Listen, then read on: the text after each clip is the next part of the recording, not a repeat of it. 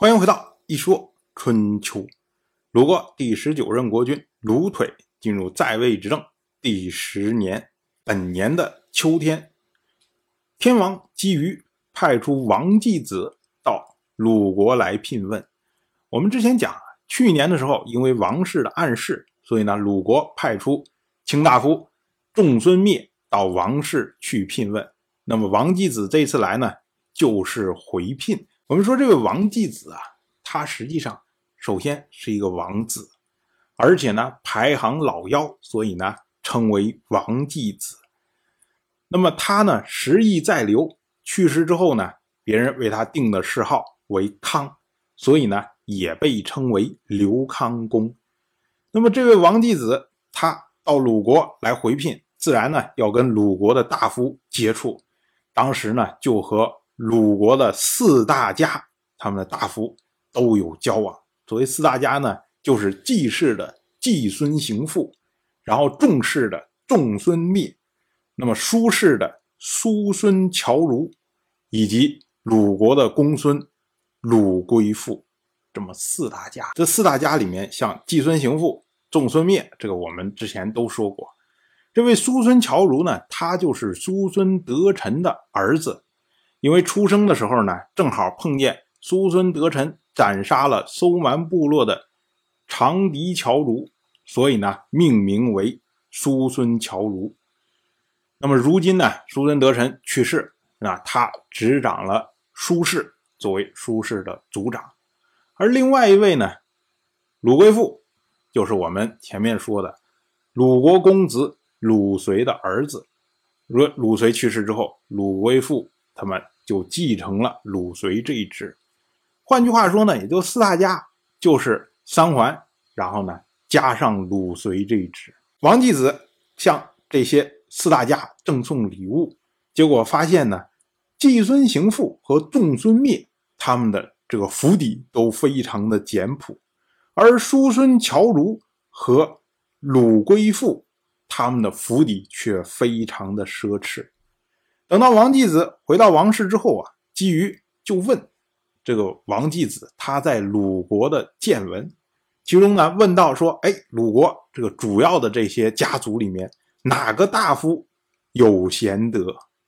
结果王继子就回答说：“季孙行父和仲孙密在鲁国可以长期保持地位，而叔孙侨如和鲁归父可能会败亡。”即使他们家族不灭亡，本人必然不能免祸。结果姬于说：“哎，这是什么原因呢？”这王继子啊，他就回答说：“臣听说，为君的必须要恪守君道，宽厚、严整、公正、仁爱，这就是君道。一个国君，他用宽厚来维护基业，用严整来完成政务。”用公正来实施教化，用仁爱来团结民众，那么基业得到维护，必然稳固；政固得到完成，就没有荒废的事情；教化得以实行，公正就流布周边，民众能够团结，就上下富足。如果基业稳固，政务又有所成就，教化能够流布周边，民众又富足。那么这个国君呢，才能够长久的保有民众。那还有什么事情是他做不到的？而做臣子的必须遵行臣道，忠敬、谨慎、谦恭、简朴，这就是臣道。用忠敬来承受君命，用谨慎来守护家业，用恭敬来执行公务，用简朴来丰足财用。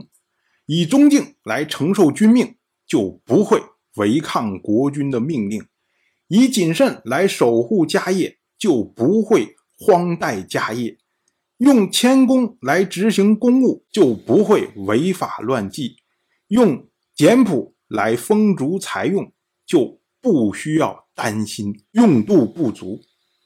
如果承受君命不违抗，守护家业不懈怠，又不触犯刑法。远离用度不足的忧愁，那么君臣上下就能够没有嫌隙。那么还有什么事情是这个臣子所不能胜任的呢？在上面的国君要实行的政务都可以办到，在下面的臣子能够胜任交办的公务，那么这个国家呢就会长治久安。现在呢，季孙行父、仲孙灭他们简朴，他们将会财用丰足，而家族也能够得到庇护。叔孙侨如。鲁归父，他们奢侈，奢侈呢就不会体恤贫困，贫困者得不到体恤，那么忧患必然会降临，这样必然会危及到自身。况且呢，作为人臣却奢侈无度，国家不堪负担，这是走向败亡的征兆。结果姬于就问呢，说那他们还能维持多久呢？王继子回答说：“啊他说鲁归父的地位不如叔孙侨如，却比叔孙侨如奢侈，所以呢，不可能连续享受两朝的俸禄。叔孙侨如的地位不如季孙行父和仲孙灭，但是呢，却比他们奢侈，所以呢，不可能连续三朝享有俸禄。如果鲁归父。”叔孙侨如他们死得早也就算了，倘若他们有长久的年寿来干坏事，那么呢，一定会败亡的更惨。当然，我就这么一说，您就那么一听，感谢您的耐心陪伴。如果您对《一说春秋》这个节目感兴趣的话，请在微信中搜索公众号。一说春秋，关注我，您不仅能得到一说春秋文字版的推送，还可以直接和我互动交流。我在那里等待您的真知灼见。